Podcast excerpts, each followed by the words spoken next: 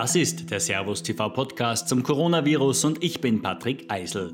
Hier bekommen Sie verschiedene Expertenmeinungen zur aktuellen Corona-Situation in Österreich und der Welt. Heute zieht der Unternehmer und ehemalige Politiker Matthias Strolz eine positive Bilanz zum bisherigen Krisenmanagement der Bundesregierung. Allerdings braucht es für ihn ab jetzt auch wieder eine stärkere öffentliche Diskussion und schnelle Entscheidungen, mit welcher Strategie die Corona-Krise bewältigt werden soll. Also ich glaube, die Maßnahmen bisher waren richtig. Ich glaube nur, die Regierung kommt jetzt an eine, eine, Weiche, wo sie sich strategisch entscheiden muss. Und wir brauchen die öffentliche Diskussion darüber. Ich vermisse die öffentliche Diskussion, weil viel zu viele Medien auch in einer Art von Verlautbarungsjournalismus sind, unter dem Eindruck täglicher Pressekonferenzen kommen die nur noch in die Verlautbarung des eben Gesagten. Es wird nichts mehr hinterfragt. Ich bin ja sehr als Publizist, nicht als Politiker, ist mir wichtig, als Publizist und mündiger Bürger sehr aktiv in diesen Tagen auf Social Media, auf Twitter, Facebook, äh, LinkedIn, Xing, ähm, phasenweise Instagram und versuche hier auch äh, einfach äh, Vorschläge einzubringen. Da kommt natürlich ein eisiger Gegenwind. So auf die Art, halt die Pappen, halt den Mund, ein Vaterlandsverräter sehr schnell für manche. Das ist nicht gut. Das ist nicht gut. Wir, wir sollten nicht äh, sagen, Politik äh, ist nur für Politiker. Nein, wir sind in einer Demokratie. Politik braucht natürlich das Engagement von allen. Wir brauchen einen kritischen Diskurs, um hier auch zu den besten Lösungen zu kommen. Und wir brauchen auch die Nachvollziehbarkeit der Entscheidungen der Regierung. Die sind bis hierher alle nachvollziehbar, aber jetzt zum Beispiel haben natürlich äh, die über 500.000 Unternehmerinnen und Unternehmer ein Anrecht darauf zu erfahren, folgt ihr einer Suppressionsstrategie, also der vollkommenen Unterdrückung. Das würde bedeuten, wir müssen auf das Medikament warten, die Impfung. Das kann Monate dauern. Oder folgt ihr der Strategie einer kontrollierten Durchseuchung? Das würde bedeuten, äh, es ist eine Öffnung auch für die Wirtschaft absehbarer. Es gibt Unternehmerinnen und Unternehmer, die kritisch gepostet haben und dann persönliche Anrufe bekommen von Regierungsmitgliedern, äh, obwohl die früher noch nie Kontakt hatten, äh, oder von Pressesprechern, die offensichtlich sich die Daten besorgen und äh, dann diese mündigen Bürger stellen. Äh, wenn es nicht in die Regierungslinie passt. Das sehe ich sehr kritisch. Ähm, also bei mir traut sich jetzt keiner, weil sie wissen, ich würde das sofort auch gegen sie verwenden. Aber natürlich bekomme ich äh, Trolle auf, auf den Hals geschickt, die bei mir Stimmung machen. Äh, und natürlich gibt es auch Menschen, die anderer Meinung sind als ich. Das ist in Ordnung. Es ist immer die Frage, wie wird es vorgetragen gleich jemand einen, einen, Mörder nennen, so auf die Art, da ist halt die Diskussion relativ schnell zu Ende. Es geht ums allen äh, darum, dass wir Menschenleben retten wollen. Und es gibt verschiedene Strategien. Und noch einmal, das, was die Regierung bis hierher gemacht hat, ist für mich absolut nachvollziehbar und will ich auch nicht kritisieren. Ich finde das entschlossen und gut. Und die, die abnehmende Ansteckungsrate gibt ja auch recht. Aber wir kommen jetzt in eine Phase, wo eben Grundsatzentscheidungen zu treffen sind bezüglich Strategie. Und da kann ein öffentlicher Diskurs nur hilfreich sein, äh, weil wir, wir sind hier nicht in China. Äh, wir, wir sind keine Diktatur. Die Menschen sind nicht äh, auf blinden Kadavergehorsam äh, konditioniert und trainiert. Und äh, sie werden auch nicht weggesperrt, wenn sie die Regierung kritisieren.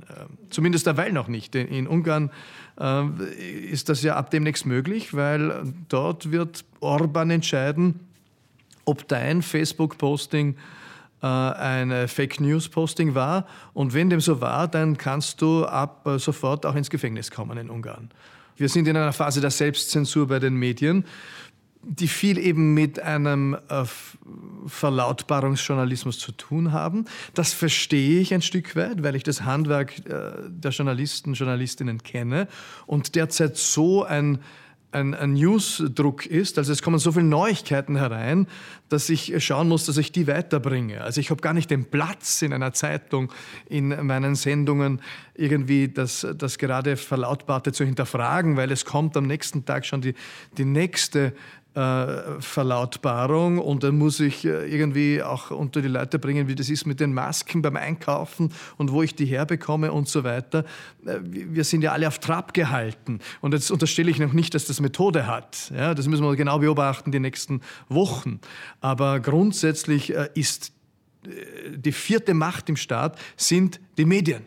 Die haben einen ganz einen klaren Job, das ist Gewaltenteilung, nämlich das kritische Hinterfragen auch dessen, was durch die Machthaber passiert. Das braucht man bei aller Loyalität, die die Bundesregierung äh, von uns haben soll auch. Äh, wir sollen ihr nur Bestes unterstellen. Aber wir müssen auch wissen, dass natürlich jede Krise politische Mitnahmeeffekte hat. Äh, das passiert im letzten Drittel in der Regel einer Krise, nicht, nicht jetzt. Das möchte ich jetzt noch niemand unterstellen, aber Sie können davon ausgehen, dass natürlich in allen Parteien die Strategen auch dabei sitzen und schon latent die Pläne entwickeln, welche Mitnahmeeffekte wollen wir für uns haben und nicht fürs große Ganze. Da ist ja Sebastian Kurz auch ein genialer Kommunikator. Also hier kommen all seine Stärken optimal zum Tragen, kommuniziert äh, mit einer Verlässlichkeit, Prägnanz, ähm, auch Verständlichkeit. Ähm, äh, also das wird ja auch von allen Seiten zu Recht gelobt. Das, das sehe ich, ist eine große, meisterhafte Leistung. Und dennoch muss ich unterscheiden zwischen der Kommunikationskunst, die ist also äh, in, in, in, großer Kunstfertigkeit gegeben, Meisterschaft gegeben und der hinterlegten Strategie. Und hier eben äh, muss die Regierung sich nachvollziehbarer machen. Das Problem ist, wir haben viel zu wenig Daten. Ich habe mich sehr gefreut, als Sebastian Kurz jetzt am Montag, diesen Montag, also den, den letzten verkündet hat, sie gehen jetzt in eine repräsentative Erhebung. Das ist etwas, was ich seit äh, zwei Wochen fordere.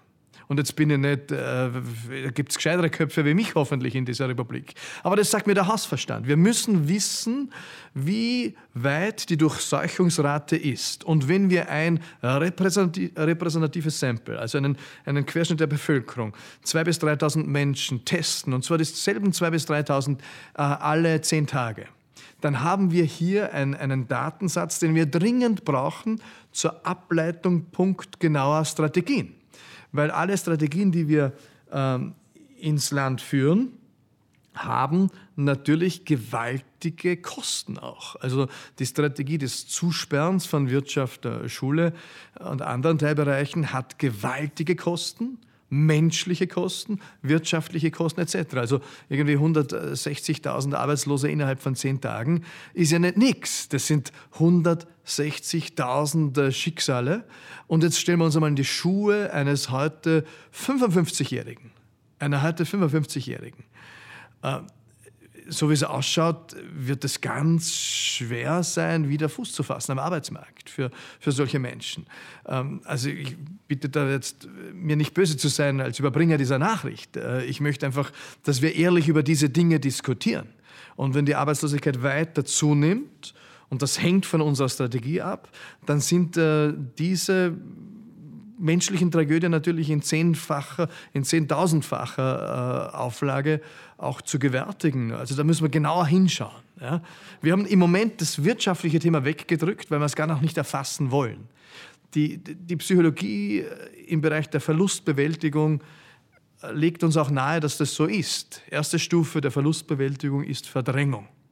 Jetzt haben wir so viel zu tun im Kopf und in unseren Emotionen schon mit, mit der Frage, wer wird aller sterben? Wird es mich erwischen, dass wir dieses Wirtschaftsthema wegdrücken? Aber das Wirtschaftsthema wird eine wahnsinnige existenzielle Note natürlich auch haben äh, und das wird uns einsickern in den nächsten Monaten.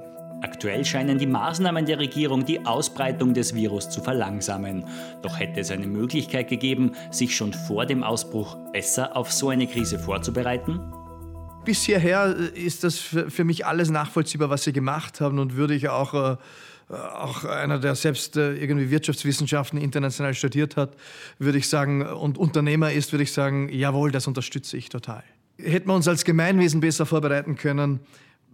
Boah, das ist so eine Frage. Ne? Es gibt, wie viel kannst du vorhalten an, an, an Kapazität für solche Krisen? Ich habe zugespielt bekommen einen Bericht, der ist auch öffentlich einsehbar des Deutschen Bundestages aus dem Jahr 2013. Die haben im Zwölferjahr durchgespielt eine, eine Pandemie, eine weltweite, ähm, eine, in, im Nachgang dieser SARS-Erkrankung, die unterwegs war, eine, eine, eine also sehr ähnlich dem Coronavirus eigentlich. Sehr erschreckend, weil sie in der Simulation im Jahr 2012 den Ausgang genommen haben in Wuhan an einem Wild Tiermarkt. Mir ist es kalt über den Rücken gegangen, als ich das gelesen habe. Öffentliches Dokument. Die spielen das durch, was es für die verschiedenen Sektoren der Gesellschaft bedeutet. Das heißt, natürlich haben unsere offiziellen Stellen solche Notfallspläne durchgespielt, was es, was es auch bedeutet für Menschenleben, für Wirtschaft etc. Wir sind hier nicht unvorbereitet. Es steht aber auch drin, äh, in dieser Simulation, es ist ein, ein Ereignis, das einmal in 100 bis 1000 Jahren vorkommt. Und es ist natürlich klar in einer Demokratie und in einem Staat, der immer quasi äh, ein Budget auch schnüren muss und damit unter, unter Ressourcenknappheit äh, leidet, weil äh, das Geld fehlt immer und du musst immer eine Entscheidung treffen, wohin gebe ich es, sind wir natürlich nicht jene, die ganz fett investiert haben in, in Zivilschutz und in das Bundesheer etc. Ja, man kann besser vorbereitet sein. Ich verstehe es, dass wir so vorbereitet sind, wie wir sind. Für Strolz braucht es jetzt schnelle Lösungen, um schrittweise zum normalen Leben zurückzukehren, ohne die Intensivmedizin zu überlasten. Die Maßgabe muss immer sein, tatsächlich, äh, wir dürfen nicht das äh, Gesundheitssystem zum Kippen bringen. Aber es gibt eben nicht nur Schwarz-Weiß, also so wie, wie, wie, wie ich es auch für die Schulen vorgeschlagen habe ähm, diese Woche, dass wir sagen, äh, wir können nicht die Schulen geschlossen halten bis äh, 7. September. Das halte ich aus, aus vielen Gründen nicht für sinnvoll. Wir können sie aber auch nicht voll aufmachen äh, mit Anfang Mai. Das wird sich auch nicht ausgehen mit der Dynamik der Infektionen, wie sie unterwegs ist, ohne dass wir eben das äh, Krankenhaussystem äh, kippen würden, befürchte ich. Deswegen, warum nicht äh, zwei Tage Schule äh, für die eine Hälfte der Klasse, zwei Tage für die andere Hälfte? Wenn das noch zu viel ist, dann limitieren wir es auf zwei Stunden pro Tag an zwei Tagen. Äh, wir brauchen einen Qualitätsrahmen äh, für natürlich auch ähm, die Freiheit und Verantwortung der Lehrer. Wir sind hier nicht im Wilden Westen. Ich bin ein großer Fan der Schulautonomie und der Autonomie der Lehrerinnen und Lehrer. Das sind ausgebildete Experten. Aber wir können nicht sagen, da sind irgendwie 120.000 Lehrerinnen und Lehrer, jeder soll tun, was er will. Das geht sich nicht aus in einem Gemeinwesen. Es braucht einen Qualitätsrahmen, der ist zu definieren. Also analog zur Schule auch für den Wirtschaftsbereich. Ähm, es macht Sinn, äh, die Baustellen wieder hochzufahren, kontrolliert, nicht im selben Umfang wie zuvor aber eben unter Maßgabe von Verhaltensregeln. Dann müssen wir schauen, mit welchen anderen Bereichen können wir das auch machen. Wir müssen einfach schauen, dass wir nicht bei ein paar hunderttausend Arbeitslosen landen. Äh, die Idee, dass es diesen 15. Juli gibt oder August oder September, an dem wir auf die Straßen laufen, uns einander umarmen und abbusseln und sagen, alles ist wieder gut die ist romantisch, aber das wird nicht stattfinden. Äh, wir werden über Monate, wahrscheinlich über Jahre, ähm, in der so sozialen Distanz ein Stück weit bleiben. Ähm, aber wir, wir können auch einfach nicht so tun, als gäbe es Corona nicht. Also man, man muss sich vorstellen, im Moment sind viele beseelt vom Krieg gegen Corona. Ich halte das für die grundfalsche Metapher, weil es die falschen Strategien nahelegt. Der Krieg gegen Corona kann äh, gewonnen werden, wenn wir Corona völlig äh, äh, von diesem Planeten verbannen. Nein, wir müssen hinkommen zu einem Leben mit Corona, so dass es uns möglichst wenig Schaden anrichtet an Leib und Leben äh, und äh, auch an Wohlstand, äh, an sozialem Zusammenhalt etc. Äh, wenn ich dieses Mindset, diese Bewusstseinshaltung mal integriert habe, es geht nicht um Krieg gegen, sondern es geht um Leben mit, dann kann ich mich öffnen der Frage, was heißt Leben mit? Wie gestalte ich das genau? Also zum Beispiel im Schulbereich ab Mitte Mai äh, eine schrittweise Öffnung, nicht die Vollöffnung, wird sich nicht ausgehen. Aber schrittweise ja. Zwei Tage die halbe Klasse, am äh, zweite Wochenhälfte, zwei Tage die andere Hälfte der Klasse. Äh, ist möglich. Ähm, Ausstattung von allen äh, Schülerinnen, die keinen Laptop haben.